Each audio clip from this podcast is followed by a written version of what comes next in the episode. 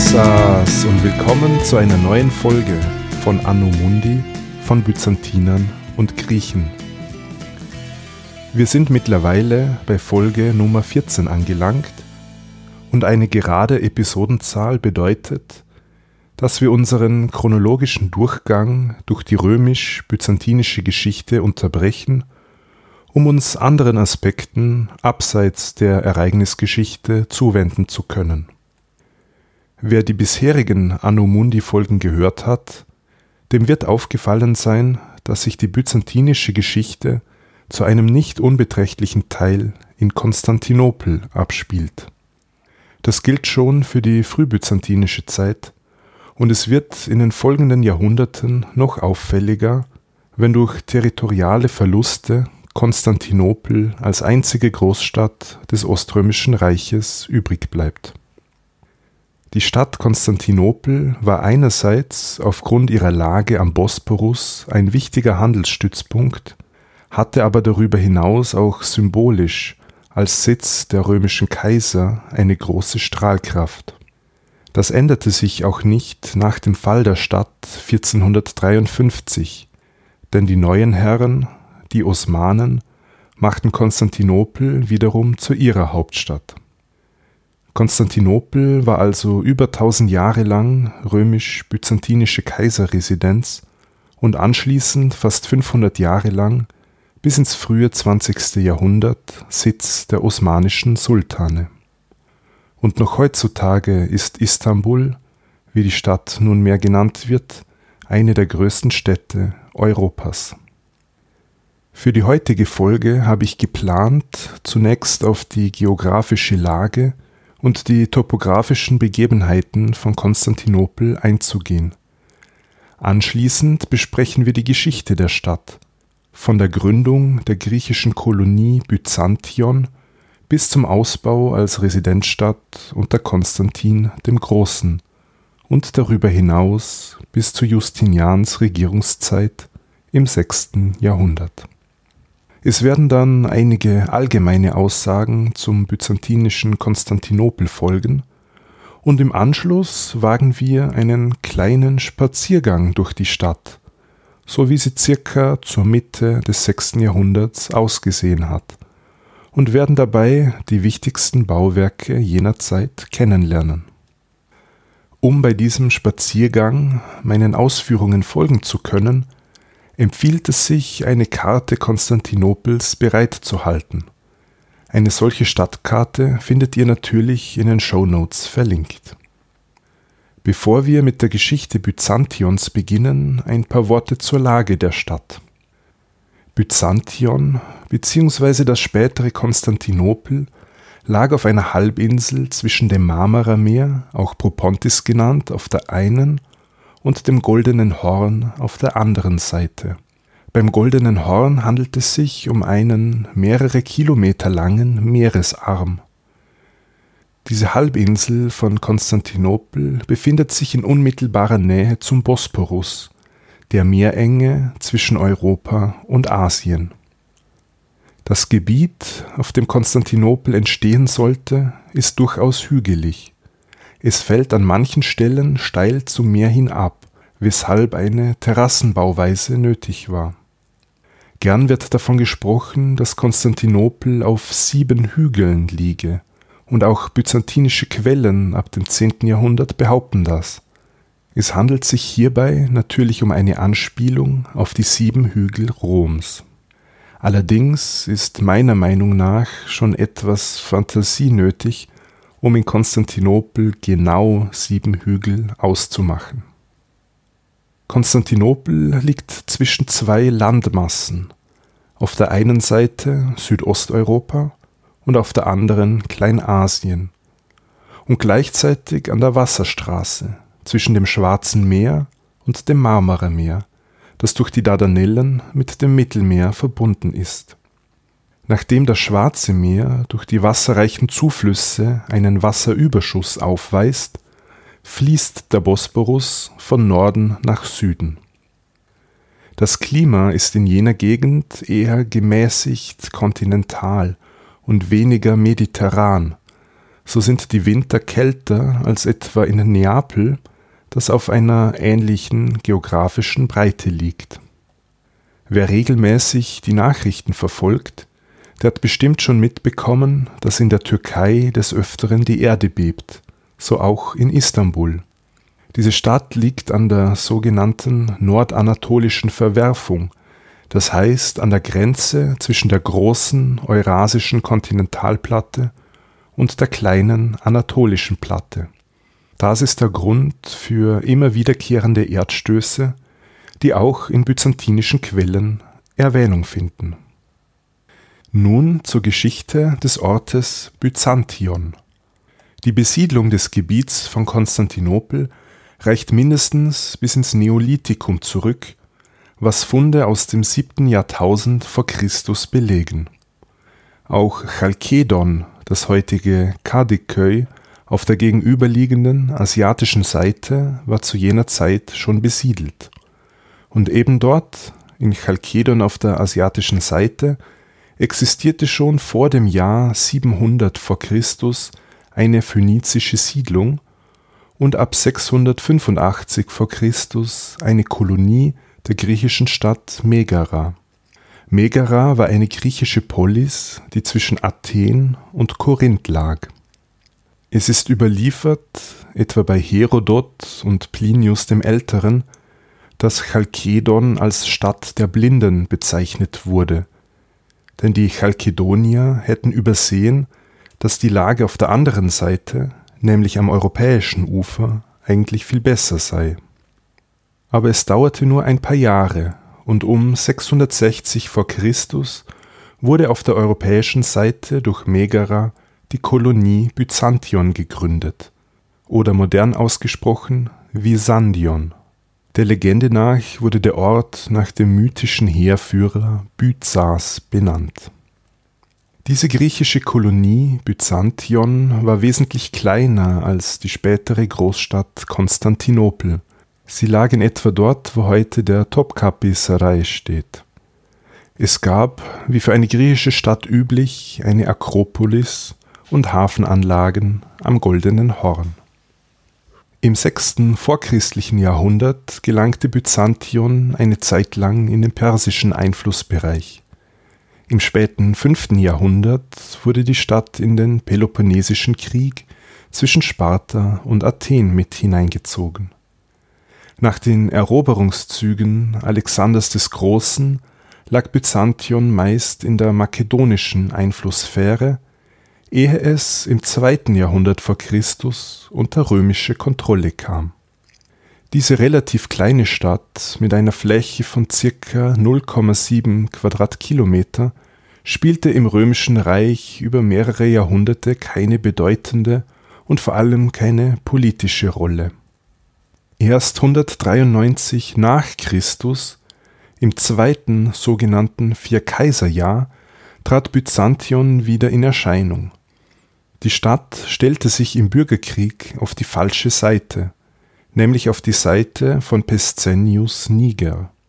Die Stadt wurde daraufhin von den Truppen des Septimius Severus belagert, ehe sie sich zwei Jahre später ergab. Septimius Severus ging also siegreich aus dem Bürgerkrieg hervor und wurde Begründer der Dynastie der Severer. Und Byzantion wurde bestraft. Die Mauern wurden geschleift, Bauwerke wurden abgerissen und man entzog Byzantion sogar das Stadtrecht. Es dauerte aber nicht lange und die Stadt wurde wieder aufgebaut und die Fläche sogar erweitert, und das angeblich sogar noch in der Regierungszeit von Septimius Severus. Man wollte wohl auf Byzantion als Hafen und Handelsplatz nicht verzichten. Zur Mitte des dritten nachchristlichen Jahrhunderts musste die Stadt eine Plünderung durch die Goten über sich ergehen lassen. Und dann, im vierten Jahrhundert, trat sie wieder im Zuge eines Bürgerkriegs in Erscheinung. Genau gegenüber von Byzantion, in Chrysopolis, dem heutigen Üsküdar, entschied sich im Jahr 324 der Bürgerkrieg zwischen Konstantin bis dato Kaiser des Westens, und Licinius, bis dahin Kaiser des Ostens. Nach diesem Sieg in der Schlacht von Chrysopolis konnte Kaiser Konstantin auch die Herrschaft über den Osten des Reiches übernehmen und wurde Alleinherrscher über das gesamte römische Reich. Als die Stadt Byzantion unter die Kontrolle Konstantins fiel, existierte sie bereits seit tausend Jahren. Sie hat vielleicht als Handelsstützpunkt eine gewisse Bedeutung gehabt, doch blieb sie relativ klein und die archäologischen Funde aus vorkonstantinischer Zeit halten sich in Grenzen. Die Bedeutung von Byzantion sollte sich aber im vierten Jahrhundert grundlegend ändern. Denn Kaiser Konstantin hatte beschlossen, diese Stadt zu seiner kaiserlichen Residenzstadt ausbauen zu lassen. Aber aus welchen Gründen? Vorweg, es war bereits üblich geworden, dass die römischen Kaiser nicht mehr nur in Rom residierten. Die Bedrohungen von außen machten es immer öfter notwendig, dass die Kaiser an den Grenzen präsent waren. Dafür war die Lage Roms zu ungünstig. Stattdessen dienten als kaiserliche Residenz etwa Trier, Mailand, Sirmium am Balkan oder Nikomedia in Kleinasien. Aber warum jetzt Byzantion? Es hatte einige topografische Vorteile. Es lag an der Schnittstelle zwischen Europa und Asien, was die Ausübung von Kontrolle über den Balkan als auch Kleinasien ermöglichte. Es lag an wichtigen Handelsrouten, einerseits am Landweg zwischen Europa und Asien, andererseits zur See zwischen dem Schwarzen Meer und dem Mittelmeer. Die Wahl einer Residenzstadt in der östlichen Hälfte des Reiches ist vermutlich auch auf die gestiegene Bedeutung des Ostens zurückzuführen. Das hat sich schon in der Wahl der Residenzstadt Nikomedia durch Kaiser Diokletian gezeigt. Die neue Residenzstadt erhielt den Namen Konstantinopolis, Stadt des Konstantin. Eine solche Benennung nach einem Herrscher war nichts Neues, auch frühere römische Kaiser haben Städte nach sich selbst benannt, wie zum Beispiel Adrianopel nach Kaiser Hadrian benannt ist. Diese Tradition ist aber natürlich wesentlich älter, man muss nur an Alexander den Großen und seine vielen Stadtgründungen denken. Ungewöhnlich bei Konstantinopel war aber, dass es an Größe und Pracht andere Städte bald überflügelte. So wurden in Konstantinopel Institutionen eingerichtet, die es bis dahin nur in der Stadt Rom gab, wie etwa den Senat. Und schon bald erschien auch der Name Neues Rom gerechtfertigt. Zur unangefochtenen Hauptstadt des Oströmischen Reiches wurde Konstantinopel schließlich nach der Reichsteilung Ende des vierten Jahrhunderts. Das lag einerseits daran, dass die oströmischen Kaiser die Stadt als ständige Residenz nutzten und diese kaum mehr verließen. Andererseits daran, dass die symbolträchtigen Residenzstädte des Westens wie Rom, Mailand oder Ravenna durch die germanischen Vorstöße bald außerhalb des Reiches lagen und sie ihre Stellung auch nach den justinianischen Rückeroberungen nicht mehr zurückerhielten. Im Osten gab es noch eine gewisse Konkurrenz, insbesondere auch in kirchlicher Hinsicht, durch die Großstädte Alexandria und Antiochia, doch nach den arabischen Eroberungen Syriens und Ägyptens im siebten Jahrhundert fielen diese beiden Städte an das Kalifat. Bald nach dem Sieg Konstantins gegen Licinius im Jahr 324 wurde mit der Planung der neuen Stadt begonnen. Die Fläche Byzantions wurde dabei auf ca. 6 Quadratkilometer versechsfacht. Aus militärischen Erwägungen hatte diese Stadt den Vorteil, dass nur auf einer Seite im Westen eine Landmauer gebaut werden musste. Diese einzigartige Lage sollte sich bei zukünftigen Belagerungen als äußerst nützlich erweisen. Die feierliche Einweihung Konstantinopels erfolgte am 11. Mai 330. Dieser Geburtstag der Stadt wurde fortan jährlich begangen. Konstantinopel war zunächst nicht als eine rein christliche Stadt geplant, doch erfolgte eine Förderung des Christentums durch Konstantin und seine Nachfolger, was sich im Besonderen an der Vielzahl an Kirchengebäuden in der Stadt zeigte Der Ausbau der Stadt war bei Konstantins Tod 337 bei weitem noch nicht fertig. So kam Konstantins Nachfolgern bei der Ausgestaltung der Stadt eine wichtige Rolle zu. Das große Bevölkerungswachstum, das die neue Stadt in den ersten 100 Jahren erfuhr, machte bald eine Stadterweiterung nötig. Kaiser Theodosius II. ließ im 5. Jahrhundert weiter westlich eine neue Mauer die sogenannte Theodosianische Mauer errichten und somit das Stadtgebiet auf das Doppelte vergrößern.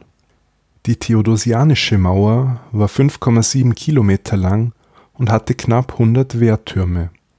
Sie bestand aus einer Hauptmauer, aus Vormauern und Gräben und war eine der effektivsten Wehranlagen jener Zeit.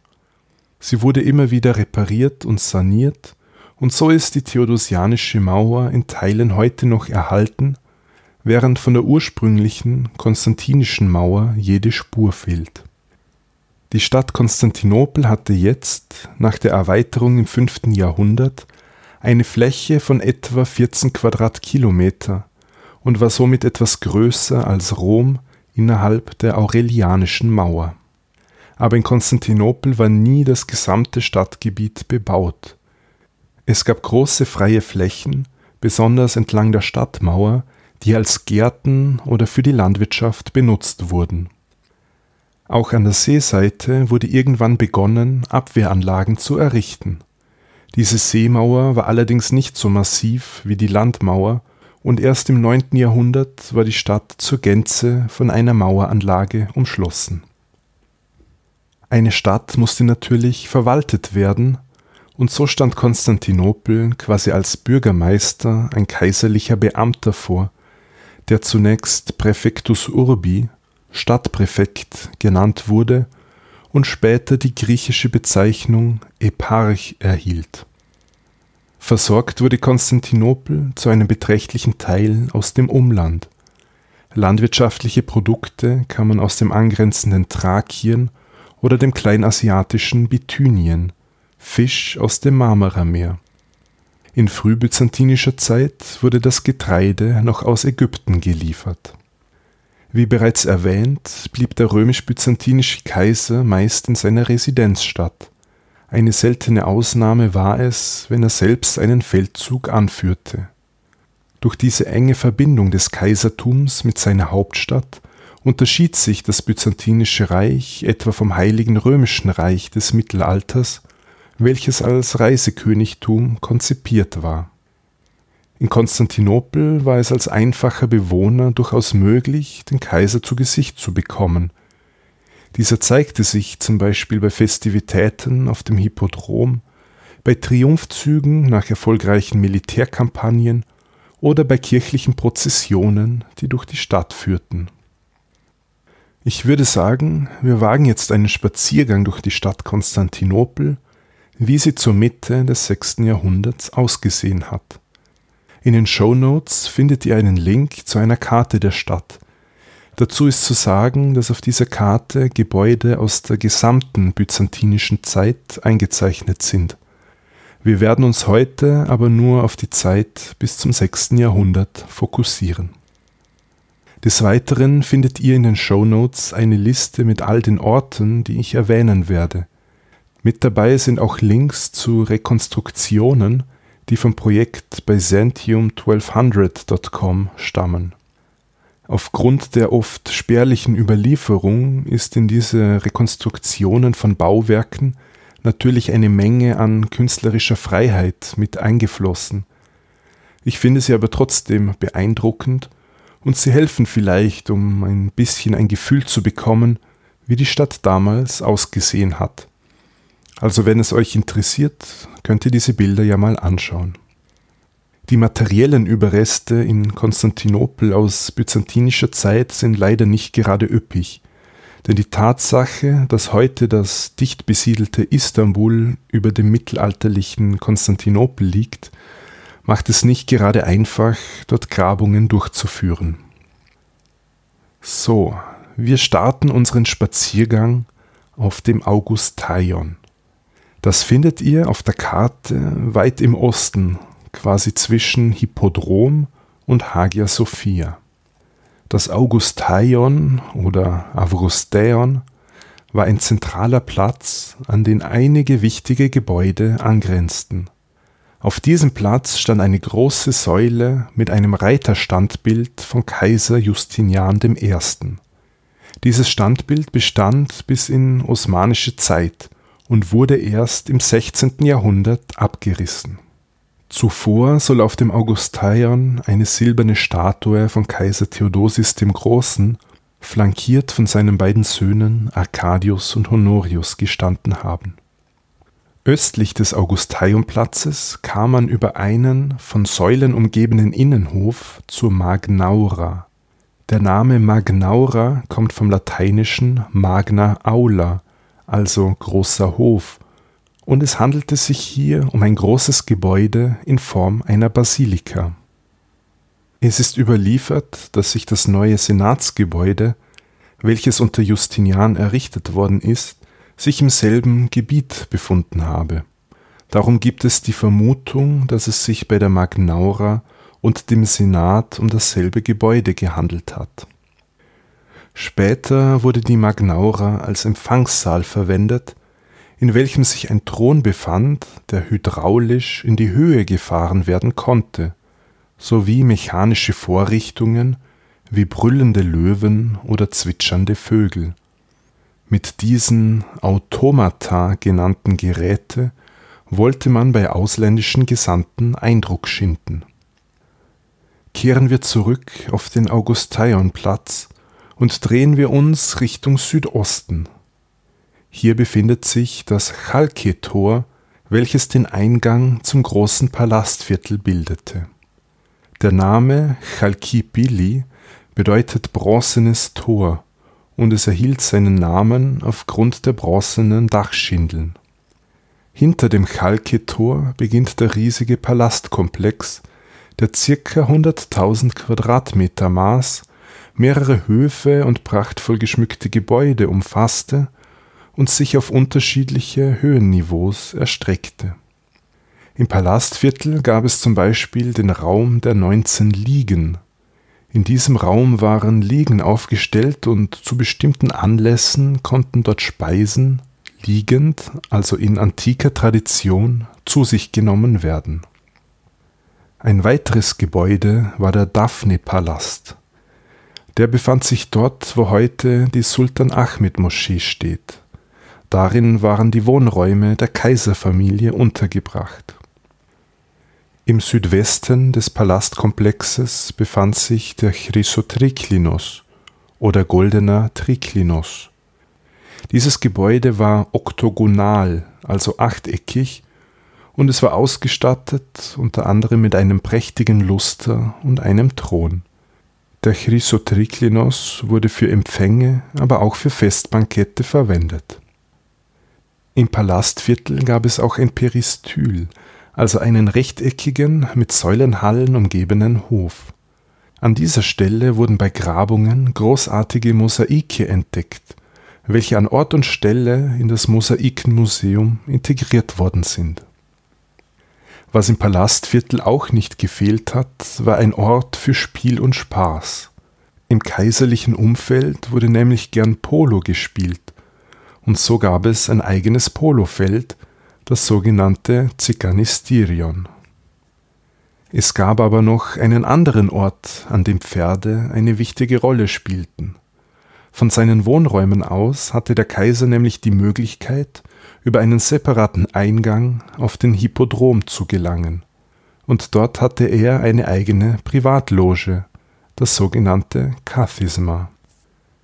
Der Hippodrom war eine Anlage für Wagenrennen und sonstige wichtige gesellschaftliche Ereignisse und bildete einen wichtigen Versammlungsplatz für Konstantinopel. Die Anlage war knapp 450 Meter lang und circa 80 Meter breit. Es gab Tribünen mit Platz für mehrere Zehntausend Personen. In der Mitte stand ein Mauerwerk, also zwischen den beiden Bahnen. Darauf standen diverse Statuen und Skulpturen, die aus den unterschiedlichen Reichsteilen nach Konstantinopel geholt worden waren. Von diesen kann man heute noch die Schlangensäule aus Delphi und den Obelisken des Theodosius aus Ägypten besichtigen.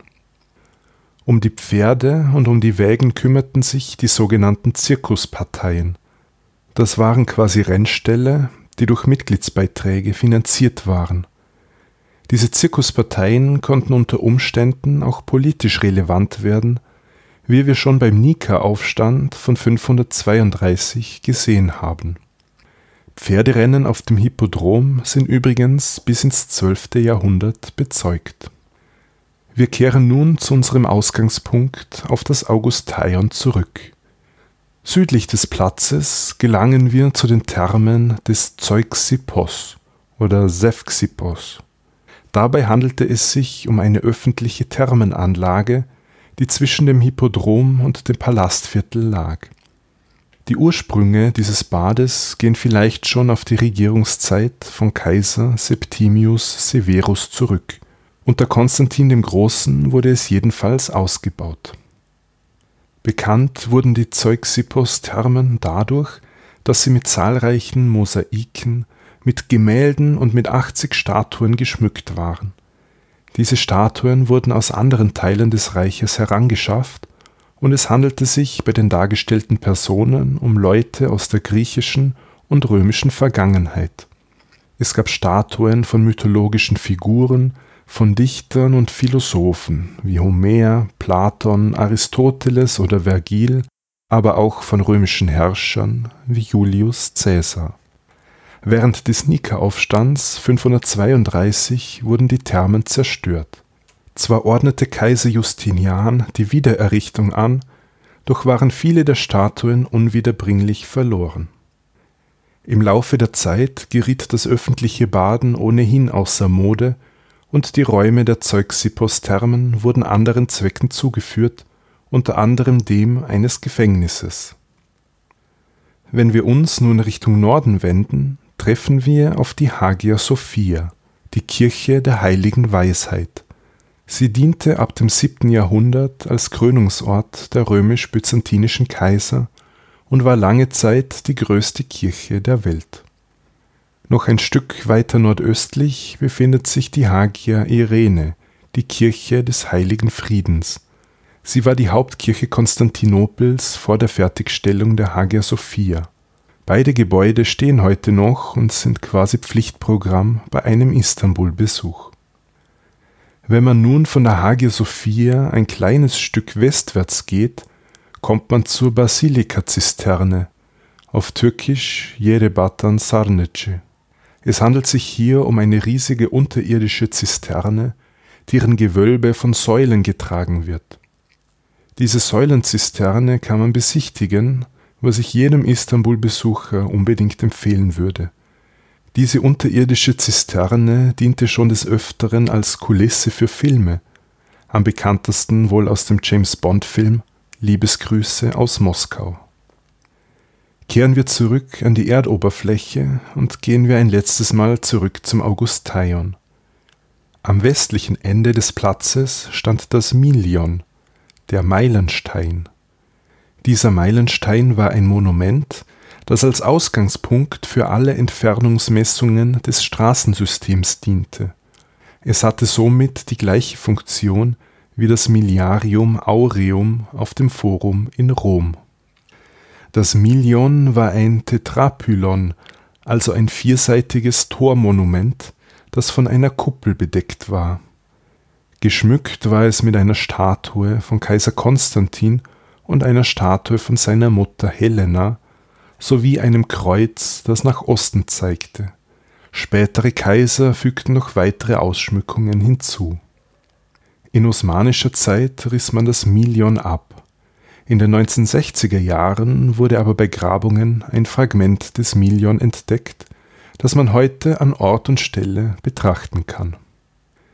Wie erwähnt, diente das Milion als Ausgangspunkt für die Entfernungsmessungen der Straßen des Reiches und am Milion beginnt auch die Hauptstraße Konstantinopels, die Messe, auf Griechisch Messi Odos, was mittlere Straße bedeutet. Die Messe führte als breite Straße vom Augustaion und dem Milion Richtung Westen. Sie war links und rechts von Kolonnaden gesäumt, wo Geschäfte und Handwerksbetriebe untergebracht waren. Wenn man der Messe nun nach Westen folgt, kommt man nach etwa einem halben Kilometer zum Forum des Konstantin. Das Forum des Konstantin soll eine runde Form gehabt haben und von einer doppelgeschossigen Säulenhalle umgeben worden sein. In der Mitte des Platzes stand eine hohe Säule aus Porphyr, an der Spitze eine Statue von Konstantin dem Großen. Heute steht nur noch der Schaft der Säule. Auch auf dem Konstantin-Forum gab es etliche Standbilder von paganen Gottheiten wie Athene, Artemis, Aphrodite, Hera oder Tethys, dazu diverse Fabeltiere sowie jeweils eine Statue von Konstantin und Helena, flankiert von zwei Niken, die den Sieg personifizierten. In der Nähe des Konstantin-Forums lag ein weiteres Gebäude des Senats sowie das Prätorion, der Sitz des Eparchen, also des Bürgermeisters der Stadt. Wenn man die Messe nach Westen weitergeht, gelangt man zum nächsten großen Platz, dem Forum des Theodosios. Ursprünglich hat es den Namen Forum Tauri, also Stierplatz, denn es diente als Verkaufsort von großen Nutztieren. Auf diesem Platz ließ aber Kaiser Arcadius eine Säule zu Ehren seines Vaters Theodosius des Großen errichten, wonach das Forum seinen Namen erhielt. Diese Säule konnte man über eine inwendige Treppe besteigen und auf dem Kapitell lebte zu späterer Zeit ein Stylit, ein Säulenheiliger. Wenn wir noch ein Stück weiter nach Westen schlendern, gelangen wir zum Philadelphionplatz. Dort gab es ursprünglich ein Kapitol, welches im 5. Jahrhundert als Sitz einer Bildungseinrichtung diente. An dieser Stelle teilt sich die Messe nun. Der eine Weg führt nach Westen und dann weiter nach Südwesten, der andere Weg nach Nordwesten. Zuerst folgen wir dem südlicheren Weg und gelangen zum Ochsenforum, zum Forum Bovis. Diesen Namen erhielt es von einer dort aufgestellten bronzenen Rinderstatue. Diese Bronzestatue soll als Folter- und Hinrichtungswerkzeug verwendet worden sein. Angeblich hat man Personen im Inneren eingesperrt und dann darunter ein Feuer entzündet. Da wollen wir uns nicht lange aufhalten und folgen der Messe weiter Richtung Südwesten und wir kommen zum Forum des Arkadius, bekannt nach dem gleichnamigen Kaiser, dem zu Ehren, wie kann es anders sein, hier eine Säule aufgestellt war. Wenn wir dann noch ein Stück weitergehen, erreichen wir schließlich ganz im Südwesten der Stadt die Theodosianische Mauer und das Goldene Tor. Das Goldene Tor war das prächtigste und größte Tor der gesamten Maueranlage. Es war 66 Meter breit und 20 Meter hoch es bestand eigentlich aus drei Toren, wobei das größere, mittlere Tor mit Bronze und Gold verziert war. Durch den Umstand, dass man es schon von weitem sehen konnte, war es ein Wahrzeichen der Stadt. Das goldene Tor diente als Ausgangspunkt von Triumphzügen, die durch Konstantinopel führten, und das mittlere Tor wurde nur zu diesem Zweck geöffnet.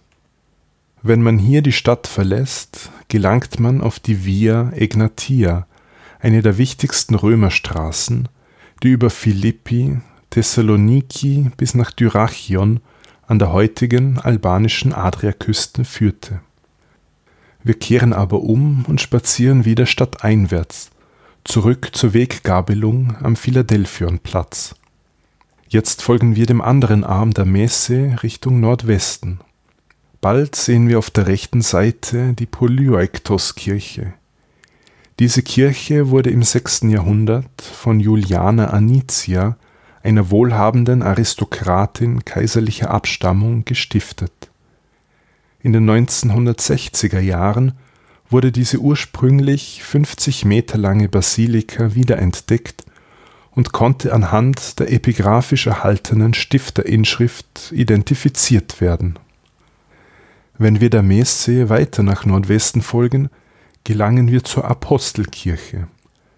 Die Apostelkirche war einer der bedeutendsten Gotteshäuser Konstantinopels, denn das angrenzende Mausoleum diente als Grabstätte der römisch-byzantinischen Kaiser. Der ursprüngliche Bau wurde unter Konstantin dem Großen begonnen und von Justinian durch einen neuen, größeren Bau ersetzt. Nach der osmanischen Eroberung riss man die Apostelkirche ab, um Platz für die neue Fatih-Moschee, die Moschee des Eroberers, zu erhalten. Wir folgen der Messe weiter bis zur Stadtmauer und gelangen zum Adrianopel-Tor oder Charisios-Tor. Jetzt sind wir am höchsten Punkt Konstantinopels angelangt. Wenn man die Stadt hier verlässt, kommt man auf die Straße, die nach Adrianopel, das heutige Edirne, führt und dann weiter durch den Balkan bis zur Donau. So, wir sind jetzt am Ende unserer Stadtbesichtigung angelangt. Ich würde vorschlagen, wir suchen uns hier in der Nähe eine gemütliche Taverne und sprechen noch ein bisschen weiter über allgemeine Dinge, die man noch über Konstantinopel wissen sollte – zum Beispiel über die Versorgung der Stadt mit Lebensmitteln. Zur Versorgung der Stadt waren natürlich Häfen notwendig. Die alten Häfen der Stadt Byzantion lagen am Goldenen Horn. Erst nach der Erweiterung durch Konstantin baute man auch Hafenanlagen im Süden der Stadt, also an der Küste des Marmarameeres. Von den Häfen führten Wege direkt zu den Foren der Stadt, auf denen die frisch eingetroffene Ware zum Verkauf angeboten werden konnte. Die Lebensmittelversorgung der städtischen Bevölkerung wurde, wie im antiken Rom, zum Teil vom Staat organisiert. Das Getreide kam bis zum 7. Jahrhundert aus Ägypten und wurde an den Häfen am Marmarameer geliefert. Es wurde dann an die Bäckereien verteilt oder in Getreidespeichern, sogenannten Horia, eingelagert. Neben der Nahrungsmittelversorgung war auch die Versorgung mit Wasser eine Herausforderung, denn an Frischwasser mangelte es in Konstantinopel leider. Es gab nur den kleinen Fluss Lykos, der aber für eine Großstadt viel zu wenig Wasser führte. Daher war der Bau von Aquädukten nötig. Der Hadrian-Aquädukt wurde im zweiten Jahrhundert, also noch in vorkonstantinischer Zeit errichtet der Valens-Aquädukt, der zu Teilen heute noch steht, im vierten Jahrhundert. Das Wasser kam aus den Thrakischen Bergen, legte also mehrere hundert Kilometer zurück, bevor es in Konstantinopel ankam. Als zusätzliche Maßnahme zur Wasserversorgung wurden an mehreren Stellen in der Stadt Zisternen angelegt, um Regenwasser sammeln zu können wie es sich für eine römische Stadt gehörte, gab es öffentliche Bäder und Brunnen. Das öffentliche Baden kam aber immer mehr aus der Mode, und so wurden die öffentlichen Einrichtungen immer mehr von Bädern in Privaträumlichkeiten abgelöst. Ein Luxus, den sich natürlich in erster Linie die Oberschicht und insbesondere die Kaiserfamilie leisten konnte. Wie wir bei unserem Spaziergang gemerkt haben, gab es in der Stadt verteilt viele Foren, also öffentliche Plätze, die verziert waren mit einem Sammelsurium an Statuen, mit Statuen von Gottheiten, Fabelwesen, Tieren oder spätantiken Kaisern. Die Tradition, solche Statuen aufzustellen, wurde mit der Zeit aufgegeben. Das heißt aber nicht, dass die alten Standbilder deshalb entsorgt worden sind. Vielmehr prägten sie weiterhin das Stadtbild und bewahrten so etwas vom antiken Flair, auch wenn die dargestellten Figuren von den Bewohnern irgendwann nicht mehr erkannt wurden. Konstantinopel erreichte im 6. Jahrhundert eine Bevölkerungszahl von mehreren hunderttausend Personen, maximal eine halbe Million. Die Zusammensetzung muss man sich für damalige Verhältnisse als kosmopolitisch vorstellen. Es kamen Leute aus den verschiedensten Teilen des römischen Reiches in die Residenzstadt am Bosporus und somit Personen, die in unterschiedlichen Sprachen kommunizierten und die unterschiedlichen Religionen und Konfessionen anhingen. Doch es ist davon auszugehen, dass von Beginn an die griechische Sprache und die christliche Religion dominant waren. Die christliche Dominanz war bald nicht mehr zu übersehen, denn eine Vielzahl an meist sehr kleinen Kirchen und Kapellen prägten die Stadt sowie Prozessionszüge an wichtigen Feiertagen. Oberhaupt der lokalen Christen war der Bischof von Konstantinopel. Dieser war bestrebt, sich gegen die bereits etablierten Bischofssitze wie Rom, Alexandria oder Antiochia durchzusetzen. Doch im Gegensatz zu diesen hatte Konstantinopel keine apostolische Tradition. Das Bistum Rom konnte sich auf Petrus und Paulus berufen, Antiochia ebenfalls auf Petrus und Alexandria auf den Evangelisten Markus. Für Konstantinopel hingegen wurde eine fiktive Gründung durch den Apostel Andreas konstruiert. Der Aufstieg zum führenden Patriarchat des Ostens und zum zweiten Patriarchat hinter Rom ist also lediglich dem Umstand zu verdanken, dass Konstantinopel der Sitz des römischen Kaisers war und die innerkirchliche Stellung dementsprechend im vierten und fünften Jahrhundert sukzessive erhöht wurde. Schön langsam sind wir am Ende der heutigen Folge über Konstantinopel angelangt. Und wie ihr euch denken könnt, wird uns diese Stadt in diesem Podcast weiterhin begleiten. Die Mauern Konstantinopels überstanden in byzantinischer Zeit zahlreiche Belagerungen und wurden nur dreimal überwunden. 1204 von den Kreuzfahrern des vierten Kreuzzugs, 1261 von den Byzantinern, die die Stadt von den Kreuzfahrern zurückholten, und 1453 von den Osmanen, die die Stadt nun als Hauptstadt benutzten bis zur Gründung der Republik Türkei und der Verlegung der Hauptstadt nach Ankara im Jahr 1923. Der Name Konstantinopel blieb übrigens auch nach 1453 vor allem bei den Griechen, aber auch im Westen in Gebrauch. Selbst die Osmanen bezeichneten die Stadt in offiziellen Urkunden oder Inschriften meist als Konstantinie der andere gängige und heute auch international verwendete Name Istanbul, der erst 1930 als offizieller Name der Stadt festgelegt worden ist, ist übrigens griechischen Ursprungs. Bei Istanbul handelt es sich um eine Verballhornung der griechischen Phrase Istimbolin, was so viel wie in die Stadt bedeutet, und mit Poli, mit der Stadt, war natürlich Konstantinopel gemeint, die größte Stadt weit und breit. Mit diesen Worten möchte ich für heute Schluss machen. Ich hoffe, euch hat der Streifzug durch Konstantinopel gefallen. Eine Reise nach Istanbul kann ich übrigens jedem nur wärmstens empfehlen, wenn das Reisen hoffentlich bald wieder möglich sein wird.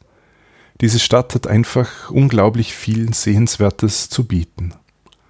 Wer sich in kompakter Form mit Konstantinopel in byzantinischer Zeit beschäftigen will, dem empfehle ich das Büchlein Konstantinopel Geschichte und Archäologie von Peter Schreiner aus der Reihe CH Beck Wissen. Dieses ca. 100 Seiten dicke Buch berücksichtigt dabei die gesamte byzantinische Geschichte und nicht, wie ich in der heutigen Podcast-Episode, nur die Zeit bis zum 6. Jahrhundert. Falls ihr irgendwelche Kritik an der heutigen Podcast-Folge loswerden wollt oder ihr sonstige Anregungen habt, meldet euch einfach. Entweder per E-Mail unter info.anomundi.eu oder auf Twitter, Facebook oder Instagram. Diesen Podcast könnt ihr natürlich auch bewerten. Das geht zum Beispiel auf Apple Podcasts. In diesem Sinne, Yassas und bis zum nächsten Mal bei Anno Mundi.